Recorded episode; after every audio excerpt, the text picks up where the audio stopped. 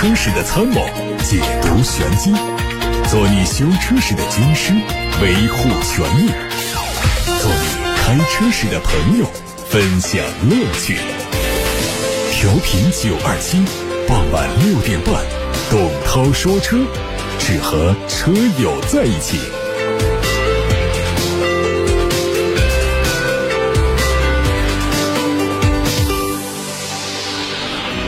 大家周末的晚上好，我是董涛，欢迎听我说车，欢迎把选车用车的问题发到直播间。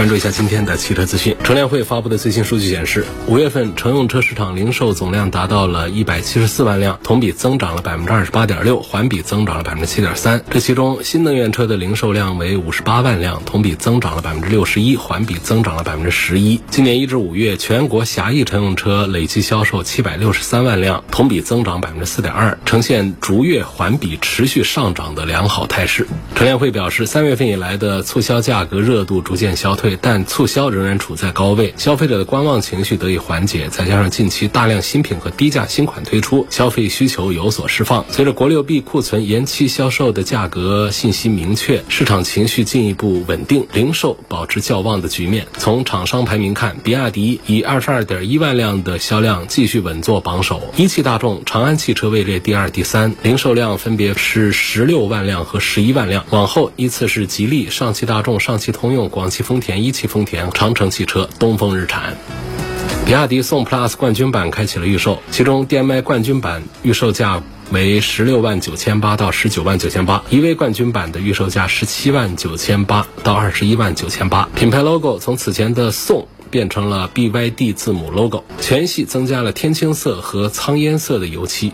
前大灯、导流槽都有和海豹相同的风格，前机盖的线条隆起更加明显，尾灯造型也略有变化。车内换上了比亚迪海豹同款的水晶电子档杆，两侧的按键布局做了重新排列，更显紧凑精致。另外还新增了两个手机无线充电面板，方向盘中央的 logo 也换成了 BYD 的字样。续航方面，DM-i 版用的续航里程是一百一十公里和一百五十公里，EV 版是五百二十公里以及六百零五公里的新组合。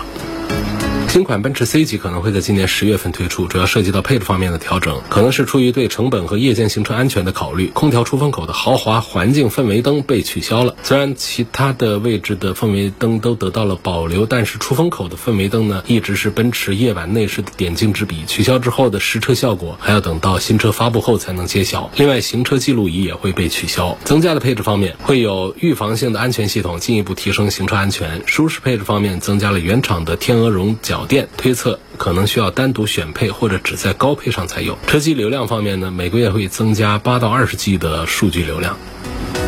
有不少网友在社交平台上反映，比亚迪上调了部分车型的保养价格，部分车型的保养费上调幅度达到百分之五十左右。这次保养费上调涉及到比亚迪宋、秦、汉系列混动车以及部分纯电车。混动车型上调的幅度相对较大，纯电车上调幅度相对较小。北京、上海、深圳、广州、杭州等一线城市以及新一线城市的价格涨幅较大。宋、秦系列混动车的最低保养价格从之前的三百二十五元提升到了四百八十五元，涨幅高达百分之四十九。一位和比亚迪关关系比较密切的博主就此事给了自己的意见。他说，比亚迪保养的商城价格体系持续了五年，现在做了重新调整，调整的核心在于工时费，所以涨价幅度一线城市大于二线城市，大于三线城市，但增加了它的整车基础检测项目。不过他表示自己的言论并非官方答复，只是基于自己所了解的情况做的介绍。有媒体也询问了比亚迪官方。客服回应说，情况属实，根据不同城市的经济发展情况以及消费水平做了适当调整。具体保养产品的销售价格以商城实际展示为准。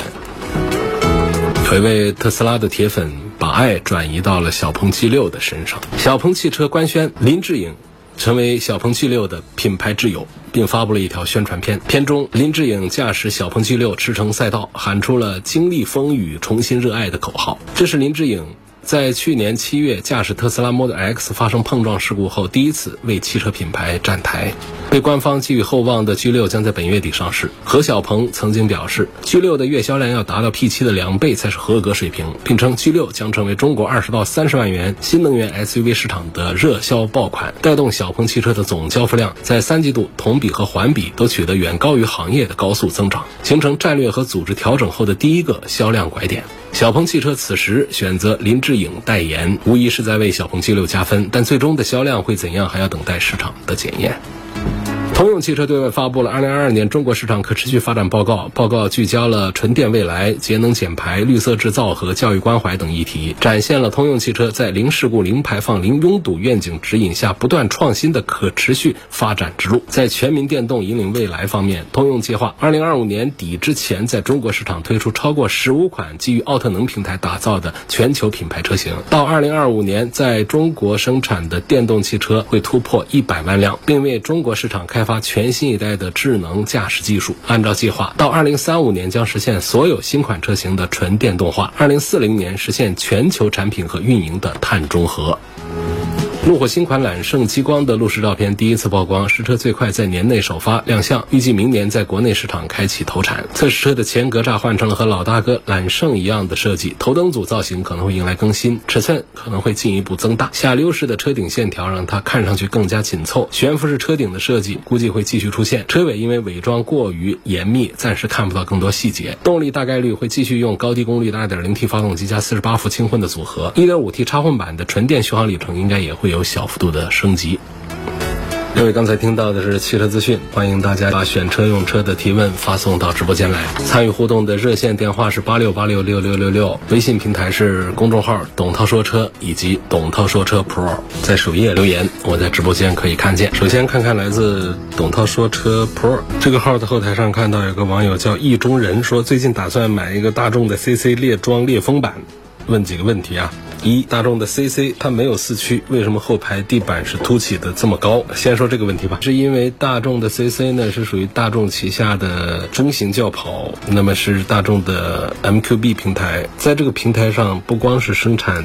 前驱车它也生产四驱车，这样的这个平台上呢，它在底盘设计上它是有一个凸起的。另外还有一点呢，就是德系车向来有这么一个习惯呢，它就是为了提升车身的强度、底盘的强度结构，它加一道加强梁。这个事儿很好理解，就是一张白纸是不是非常软？你把它抬起来，它很容易弯；但如果你把它折成几道棱的话，它的强度就会增加，它就不容易弯曲。这同样的道理，就现在的汽车的底盘呢，绝大多数的像轿车的话。都不会再做大梁式的承载式的车身设计，所以底下呢基本上都是一块平板。这样的平板如果中央纵向能再做一个凸起，就等于是类似于加了一道。加强梁，底盘的强度就会得到提高，所以这是非常重要的一个安全设计。我们有一些车呢，也会把它设计成全平，基本认为呢，就是底盘这方面的加强呢，它要通过其他的方式来实现，就不是用的这个方案来实现。所以我们看到这个后排中间的这个凸起之后呢，不要觉得碍眼，应该觉得高兴。凸起的越高，实际上底盘的强度应该会越高啊。当然它的缺点就是给中间的这个人呢乘坐带来一些不方便。我们现在家庭用车确实是对中间这个位置。呢还是需求量比较大的，有很多情况下会坐到五个人，中间是需要坐一个人。那么有这个凸起的话呢，除非是个小孩，否则的话，呢腿呢放左边不是，放右边不是，左右各放一只脚呢又不大雅观。反正这中间凸起影响中间这个人。但是说实话，像车子太小啊这样的也就算了，就是大一点的车的话呢，像坐的那个一点的话，也就四个座位最好。就最好是不要去给这个车上坐五个人，因为有些车上会专门的设计四个座位嘛，把中间直接给封起来，不让坐人。中间这个地方呢，第一个是不管是平台还是有凸起，就是哪怕这个车子有了两米的车宽，其实中间这个座位的舒适性一直是。不好的，再就是它的安全性，虽然有中间的安全带绑着，但是它前面往前仍然是空着的，所以这个地方呢又不舒适，这个安全性呢也不是太好的话，中间这个凸起来加强了我们底盘的强度，应该是一个好事儿。下面看董涛说车的后台的问题，油路三效对柴油车管用吗？油路三效研发的时候是专门针对汽油车的积碳问题来设计的，所以它不能用在柴油车上，不建议柴油车的车主来买油路三效使用。还有一位网友说，我想问一下，大众的途观全景天窗天窗漏水有没有什么办法根治呢？两根 A 柱上面导水槽也经常吹，但。经常性的就给你一个惊喜，漏水都快成水泡车了。现在七年了，听别人说用密封胶把车顶一圈封起来，这样行不行？那这是一个很粗暴的一个办法，就是整个把天窗周围啊把它给封死，就以后就不打开了。那这当然可以把水。整个的把它封住啊，水进不去啊。但是是是一定要这样做吗？还是修一修吧？应该是可以搞好、可以修好的。途观的天窗漏水呢，通常就是有几种，就天窗排水槽里头有沙粒、有灰尘，导致它的排水槽堵了。堵了以后呢，它没有按照设计的流水路线。引到车外去，那么它就在里头积攒越来越多。水进来之后，它紧接着往天花板这里面去的话，它没有一个防水的一套机制，所以水积攒多了之后呢，就会把我们的顶棚啊进水就不好看。所以就把这个排水槽的堵塞的东西啊，把它给清洗干净，应该就积水的问题可以解决。因为它本身设计了是有引流的线路的，你把这个线路给它疏通了，水就不会进入到车内了。所以它不是一个漏水的问题，而是一个水没按照导流槽走的问题。第二个就是天窗上的对外的这个密封条呢，它出现了移位的情况、变形的情况、老化的情况，所以它密封性就变差了。要更换天窗的密封胶条，可以解决这个问题。URV 现在的落地价是多少？我朋友说二十万就可以了。那你朋友在哪儿看的二十万就可以了？我的印象应该是不可以的。这车起价二十四万多，现在优惠四万块钱左右的话，也不可能低于二十万。至少厂家体系是不允许这么干，四 S 店应该也不会这么干的。那还得卖 CRV 的呀，你把它卖十几万，那销量更大的 CRV 价格体系不是被破坏了吗？想当然的不会的。所以裸车价价是不可能低于二十万的。然后再加上购置税、保险这些东西，怎么可能二十万？以下把它拿得下来，说的这车还不要钱了？不会的，应该是口误，或者说你听错了，或者理解错了，或者是等等其他的一些原因。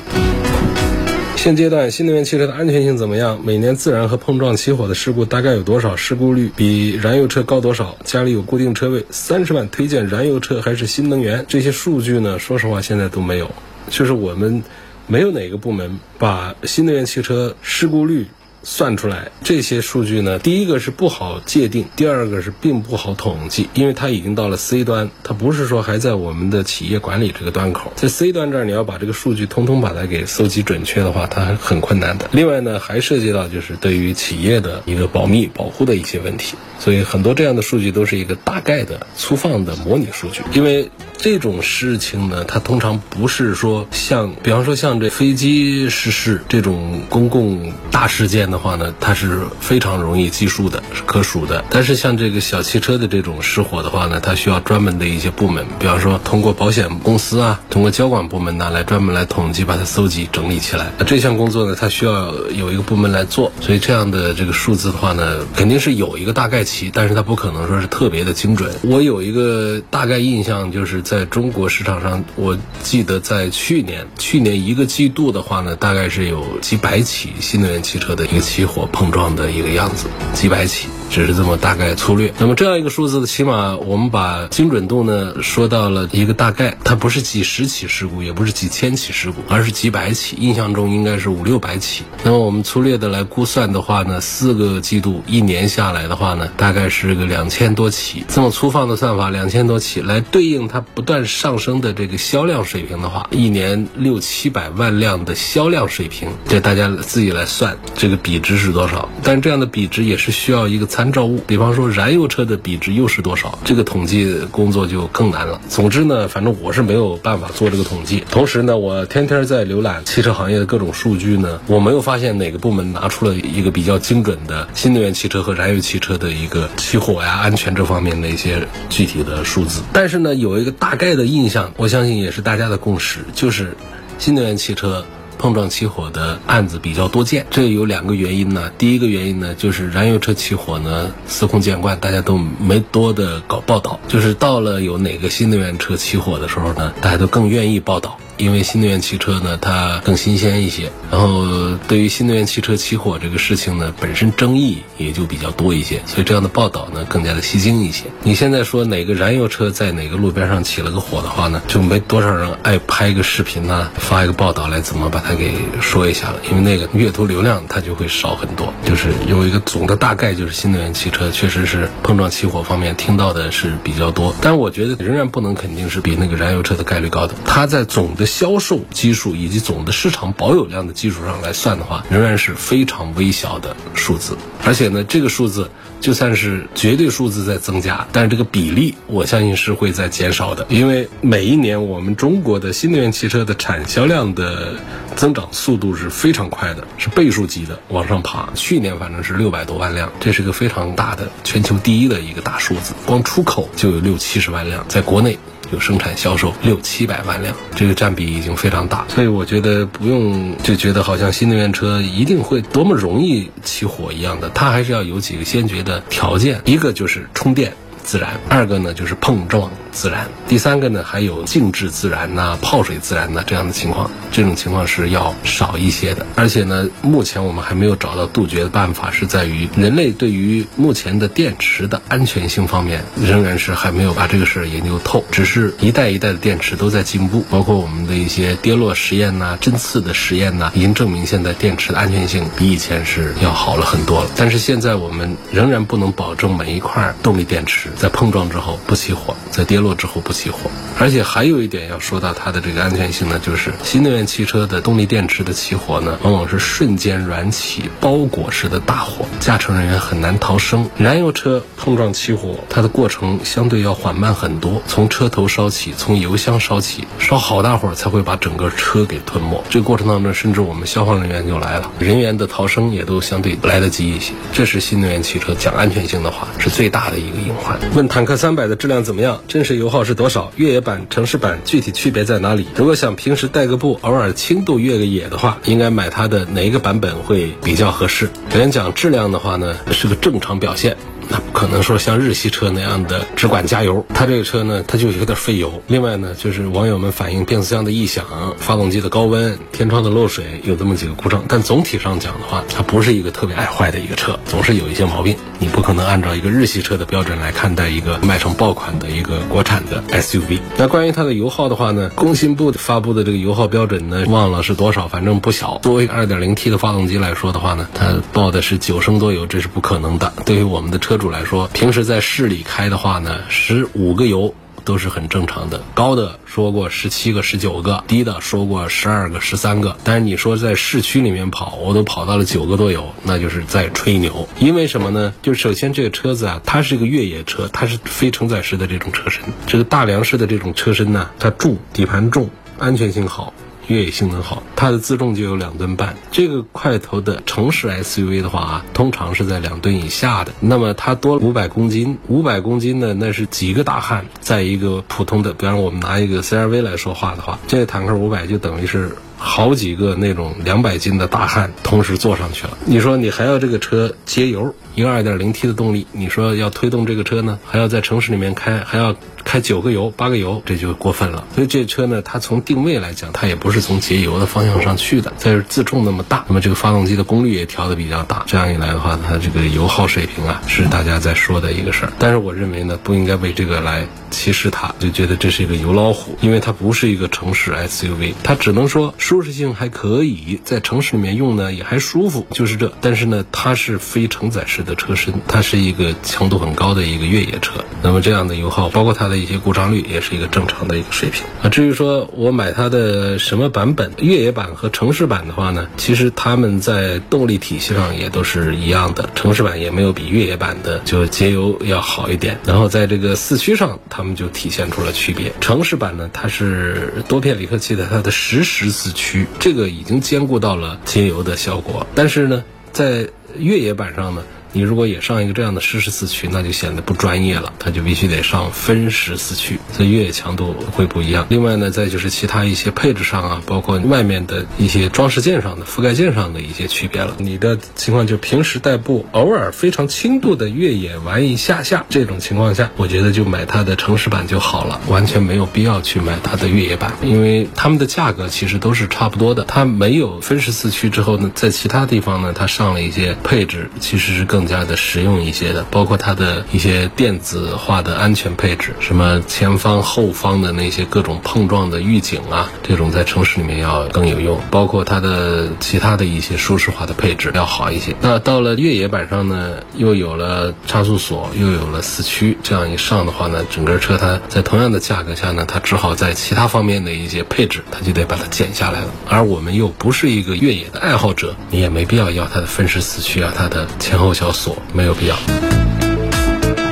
速腾 1.4T 开了几万公里，有没有必要买这个油路三效？我觉得油路三效呢，大家作为一个跑了几万公里的车来说呢，燃油车都有必要买一瓶用一下试一下。它对于中轻度的积碳的处理效果是非常明显的，口碑是很不错的，又没有副作用，清除积碳效果比市面上卖的其他的要更加的显著一些。是楚天交通广播特别为车友们定制的，在配方在制造生产这个方面是有把关监督的，做的比较好的，所以成本比较高嘛，卖的有点贵呀。六幺八的时候会推活动的，现在先别买，六幺八前几天就会有这个活动释放出来。